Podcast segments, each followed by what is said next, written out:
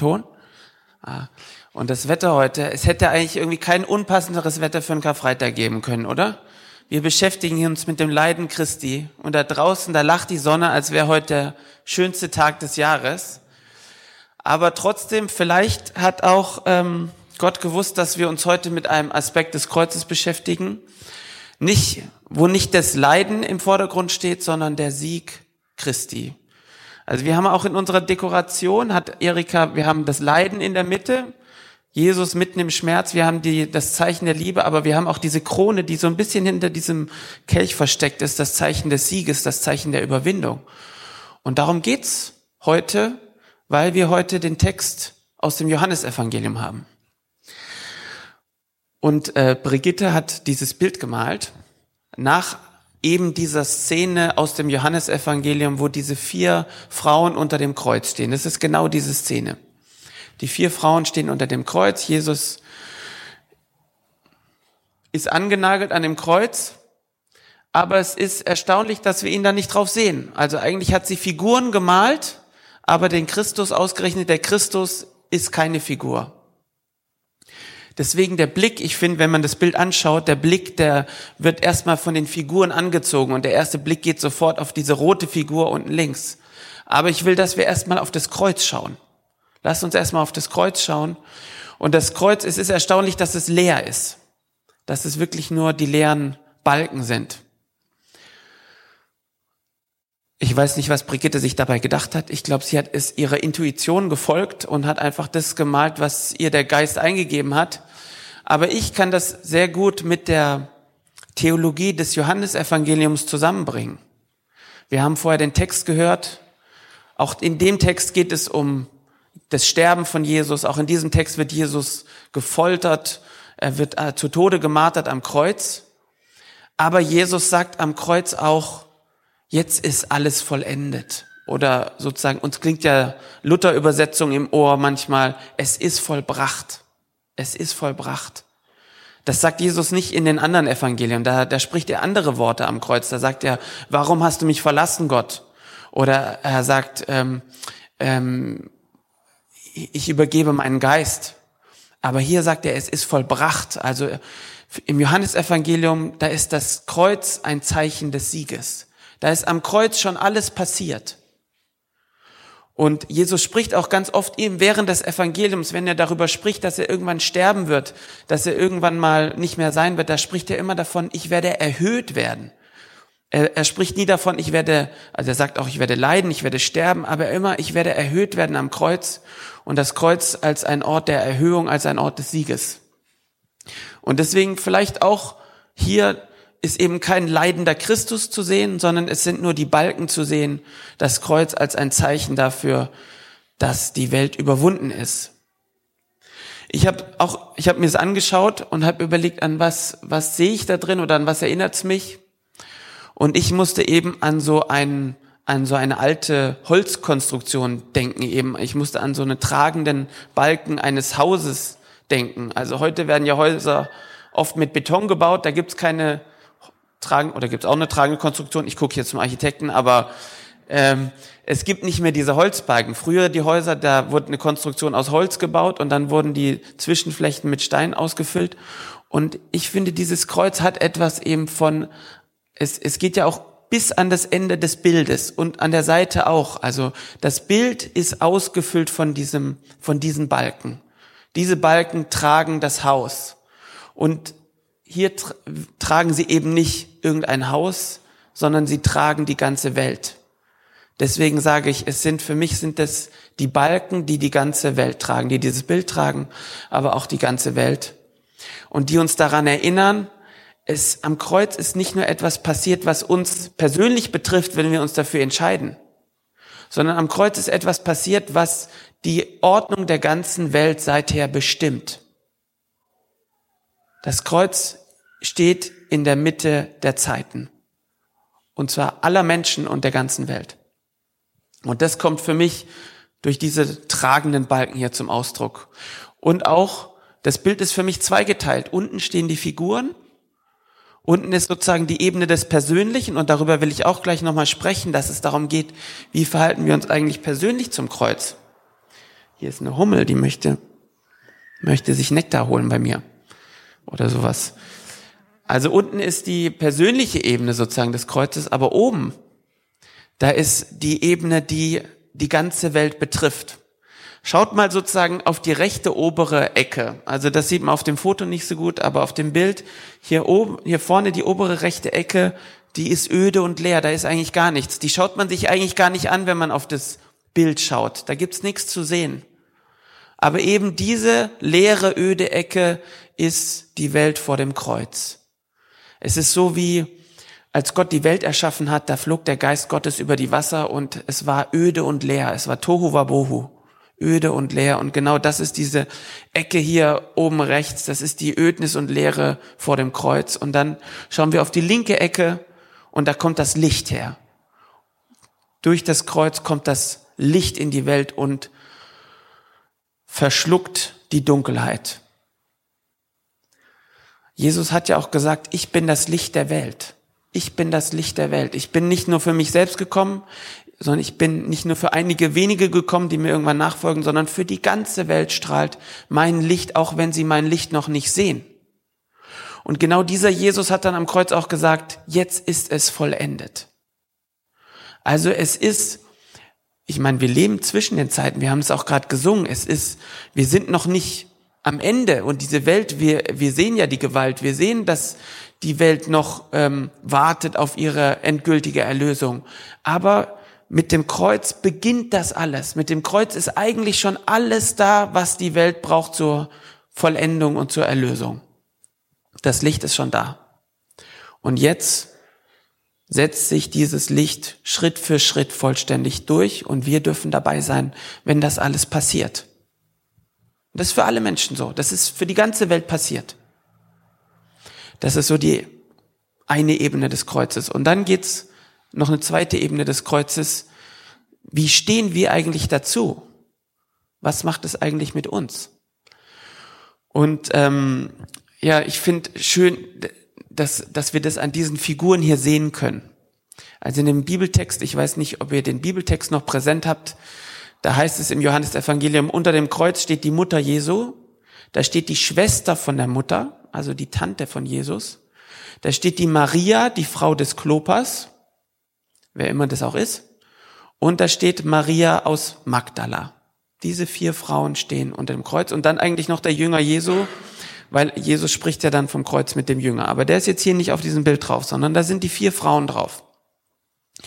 Und ich denke, eine Frau können wir ziemlich gut identifizieren, weil sie, weil, weil Brigitte die so gemalt hat, wie sie oft in der Malerei gemalt wird, nämlich mit einem blauen Mantel und auch mit einem roten Gewand. Also vorne diese rote Person, da sieht man das Blau sozusagen noch schimmern des, Mann, äh, des, des Umhangs. Das ist bestimmt Maria, die Mutter Jesu. Und die Mutter Jesu hält den Kopf gebeugt. Die beugt sich, die, äh, die wendet sich zum Kreuz hin. Sie ist zum Kreuz gewendet und sie beugt den Kopf. Und also für mich ihr, ihr macht eure eigenen Beobachtungen und macht eure eigenen Gefühle. Für mich ist es so, für sie als Mutter muss es ja das unglaublich Schrecklichste sein, dass sie ihrem Kind zugucken muss, wie es stirbt. Sie hat alles für dieses Kind getan. Wir haben auch in der Bibel einige Geschichten davon, die sie sind auf die Flucht gegangen, als es sozusagen zu gefährlich wurde für das Kind. In Matthäus 2 steht das. Sie haben den zwölfjährigen Jesus gesucht, der ist verloren gegangen, dann mussten sie ihn wieder finden und fanden ihn im Tempel. Lukas ähm, 2 steht das. Also sie hat alles getan, die Mutter Jesu. Sie hat alles getan und dann steht sie jetzt sozusagen am, am Grab ihres Sohnes und kann nichts mehr tun. Sie kann einfach nichts tun. Sie hat, es ist nicht ihre Schuld, dass es so weit gekommen ist, aber sie konnte es auch nicht verhindern, sondern sie musste das geschehen lassen. So ist es, glaube ich, für alle Eltern, wenn die Kinder größer werden, dann müssen sie Dinge geschehen lassen, weil sie eben nicht mehr eingreifen können. Und diese Mutter Jesu, die muss vielleicht das Schrecklichste ertragen, dass ihr Kind eben stirbt vor ihren Augen und vor ihr noch. Und ich stelle mir vor, oder ich, ich deute sozusagen so ihre gebeugte Haltung. Sie, sie ist verzweifelt. Also auf der einen Seite spürt sie diese pure Verzweiflung. Aber auf der anderen Seite nimmt sie dieses Schicksal auch an. Sie weiß, ich konnte nichts tun, ich habe alles getan, was ich konnte. Dann ist es so passiert und ich nehme das jetzt so an, wie es ist. Es tut unglaublich weh. Es ist ein ganz, ganz tiefer, unglaublicher Schmerz und eine Verzweiflung in mir. Aber es ist jetzt so passiert und ich nehme es so an. So verstehe ich jetzt die Mutter Jesu. Und auf der einen Seite ist es die Art und Weise, mit der Trauer umzugehen. Und auf der anderen Seite ist es vielleicht auch eine Haltung, wie wir dem Kreuz Jesu begegnen können. Also, das Kreuz ist auch ein bisschen unverständlich vielleicht. Warum musste das so kommen? Gab es für Gott keinen anderen Weg?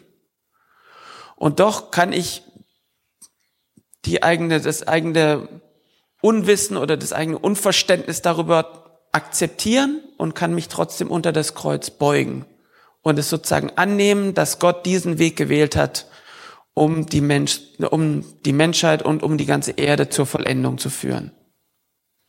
Ich verstehe es nicht, aber ich akzeptiere es. Genauso wie in der Trauer, ich verstehe es nicht, aber ich akzeptiere es, weil ich es nicht ändern kann. Anders ist diese andere Frau, die hinter der Maria steht. Mein Eindruck ist, sie schaut gar nicht auf das Kreuz, sondern sie schaut nur auf die Maria. Ne, links diese Frau. Sie schaut nicht auf das Kreuz, sondern nur auf die Maria. Ich vermute, das ist die Schwester von der Mutter, ne, die Tante von Jesus. Die fühlt sich jetzt herausgefordert, die, die Mutter Jesu in ihrer Trauer zu begleiten. Die richtet sich völlig an dieser Frau aus. Sie schaut gar nicht auf das Kreuz und was passiert ist. Sie schaut auch gar nicht darauf, was das eigentlich mit ihr macht. Ich meine, das ist ja ihr Neffe und, und das ist ja überhaupt menschliches Leid. Das berührt sie ja auch irgendwie. Das nimmt sie ja auch irgendwie mit. Aber sie ist, sie versteht sich vollkommen, ich muss jetzt meiner Schwester beistehen. Ich muss sie jetzt in ihrem Trauerprozess unterstützen. Ich muss jetzt einfach bei ihr sein. Also das ist jemand, die vielleicht die Trauer erstmal auch gar nicht zulässt in sich selber und es gar nicht wahrnimmt, was eigentlich in ihr selber passiert. Und das auf das Kreuz bezogen, das ist vielleicht eine, jemand, die denkt, ah ja, das Kreuz ist passiert, es ist für andere gut, aber ich finde da keinen Zugang dazu und lasse es auch gar nicht zu, dass das Kreuz irgendwas mit mir macht oder mich beeindruckt. Und das totale Gegenteil dazu ist diese Frau, die links neben dem Kreuz steht, die das Kreuz berührt, die quasi sozusagen die Berührung zum Kreuz sucht. Da gibt's diese Frau ähm, sozusagen zwischen Maria und dem Kreuz, zwischen der Mutter Jesu und dem Kreuz, die lehnt sich so richtig an das Kreuz an. Und ich glaube, das ist die Maria aus Magdala. Weil von hat die, die Dorothee nicht schon. Weil wir wissen ja von der Maria aus Magdala, das wird auch diejenige sein, die dem auferstandenen Christus begegnet, Johannes 20, und diejenige sein, die versucht, den Auferstandenen zu umarmen. Und Jesus sagt doch, nein, nein, berühre mich nicht, sondern ähm, ich muss euch später noch begegnen. Also deswegen glaube ich, das ist die Maria aus Magdala. Und das ist eine Frau, die hat offensichtlich gar keine Berührungsängste. Die weiß genau hier in mir, da hat, gibt's eine ganz tiefe Sehnsucht dieses Kreuz zu berühren oder diesen Menschen zu berühren, der mir so viel gegeben hat und der mir so viel bedeutet, weil er mich geheilt hat, weil ich so viel von ihm gelernt habe, weil ich ihm folgen konnte auf dem Weg. Und diese Frau, die möchte einfach in ihrer Trauer demjenigen begegnen, der sie gerade verlassen hat und deswegen umarmt sie einfach das Kreuz. Sozusagen diese Umarmung, die hilft dem Jesus wenig, die ändert nichts an den Tatsachen, aber die kommt einfach aus ihrem Innern und Sie hat die Freiheit, das zu tun. Ne? Sie hat die Freiheit, einfach das Kreuz zu umarmen und wieder an den Anschluss zu finden, der sie gerade verlassen hat. Die Maria aus Magdala. Und dann gibt's ja noch eine Maria, die Frau des Klopas. Und das ist dann vielleicht diese Frau, die rechts steht, die uns sozusagen, die wir das Bild anschauen, direkt in die Augen schaut. Also die schaut auch nicht zum Kreuz, sondern die schaut eher in die Ferne und weg die ist abwesend irgendwie, die wirkt irgendwie total abwesend.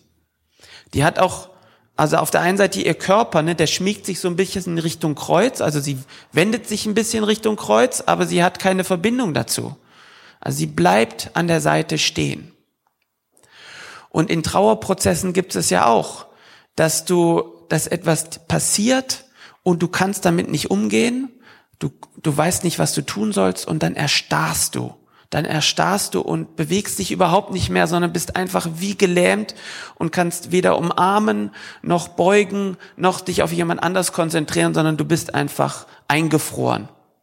Und vielleicht ist das diese Frau, die ist vielleicht einfach eingefroren und kann sich überhaupt nicht in irgendeine Richtung bewegen und kommt auch überhaupt natürlich nicht an das dran, was sie eigentlich innerlich bewegt. Und ich glaube, auch diese Haltung gibt es sozusagen gegenüber dem Kreuz. Leute, die sich davon nicht berühren lassen und die dann in die Ferne schauen und sozusagen ähm, in der Zwischenentscheidung stehen bleiben. Also ich kann mich irgendwie nicht ganz dafür entscheiden, es zu umarmen. Ich möchte mich aber auch nicht wegdrehen, sondern ich stehe so dazwischen. Ich suche irgendwie Anschluss und Berührung, aber auf der anderen Seite kann ich mich auch nicht ganz dem zuwenden und irgendwie einen Schritt in diese Richtung machen. So ist jetzt meine Interpretation von diesen Figuren. Also ich habe euch versucht klarzumachen, ich mache es jetzt mal ganz lehrmäßig und bringe jetzt noch mal eine Zusammenfassung am Ende, schulmäßig. Ähm, das Kreuz auf zwei Ebenen. Auf der ersten Ebene ist es ein Zeichen für die ganze Welt, dass das Licht jetzt angebrochen ist und dass die Dunkelheit Schritt für Schritt vergehen wird. Das Kreuz ist eine neue Ordnung für diese ganze Welt. Und nur weil das Kreuz die neue Ordnung der ganzen Welt ist, nur deshalb kann ja Jesus in der Bergpredigt solche Sätze sagen wie, die Friedfertigen werden das Land erben. Oder diejenigen, die gewaltfrei handeln, werden Gottes Kinder heißen. Nee, andersrum ist es. Die, die Friedenstifter werden Gottes Kinder genannt werden und die, die gewaltfrei handeln, werden das Land erben. Nur weil Jesus weiß, die neue Ordnung der Welt funktioniert nicht nach Macht und Gewalt, sondern nach Kreuz und Auferstehung. Nur deswegen sagt er diese Sätze, um uns zu ermutigen, es ihm gleich zu tun. Das Kreuz ist die Ordnung der ganzen Welt. Und dann gibt es darunter für uns persönlich unterschiedliche Möglichkeiten, uns zu diesem Kreuz zu verhalten. Wir können uns darunter beugen, wir können es, wir können ähm, uns auf irgendwas anderes konzentrieren und sozusagen diejenigen respektieren, für die das Kreuz eine Bedeutung hat, aber für uns eben nicht. Wir können das Kreuz umarmen oder wir können irgendwie in dieser Zwischenhaltung stehen bleiben, äh, erfroren, äh, eingefroren, ohne eine klare Richtung. Genauso wie in Trauerprozessen. Ich kann mich unter dieses Schicksal beugen und es annehmen und es verarbeiten und es hilft mir. Ich kann mich äh, sozusagen vor mir selber verschließen und mich erstmal auf andere konzentrieren. Ich kann wieder Kontakt suchen zu dem, was ich gerade verloren habe, so wie die Maria aus Magdala. Oder ich kann, äh, bin eingefroren und weiß überhaupt nicht, was ich tun soll, weil, es, weil ich so betroffen bin. Ich gebe euch zwei Hausaufgaben mit, wenn ihr wollt. Die erste Hausaufgabe die fällt mir jetzt gerade nicht ein, aber die wichtigere Hausaufgabe ist das, ähm, wie wir uns zum Kreuz stellen. Und ich möchte uns alle wirklich ermutigen, uns es so zu machen wie die Maria aus Magdala. Wir brauchen uns nicht verkämpfen. Die Mutter verkämpft sich natürlich. Sie hat eine Vergangenheit mit Jesus und sie hat viel aufzuarbeiten in diesem Tod.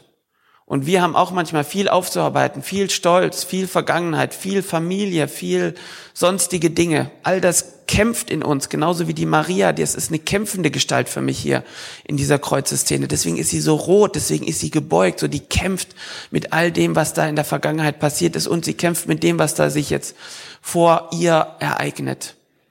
Aber lass das Kämpfen sein. Versuch bei dir zu sein und versuch mit allem, was in dir ist, einfach dieses Kreuz zu umarmen. Weil es am Ende ist es für uns. Es ist für uns, dass wir einfach das, was wir haben, dahin bringen und uns selbst einfach dahin geben und für uns diesen Sieg Christi in Anspruch nehmen, damit auch wir sagen können, es ist vollbracht und alles, was mich betrifft und mit wem ich noch kämpfe, das gebe ich Christus und lass ihn das für mich vollbringen, lass ihn mein Sieg sein. Amen.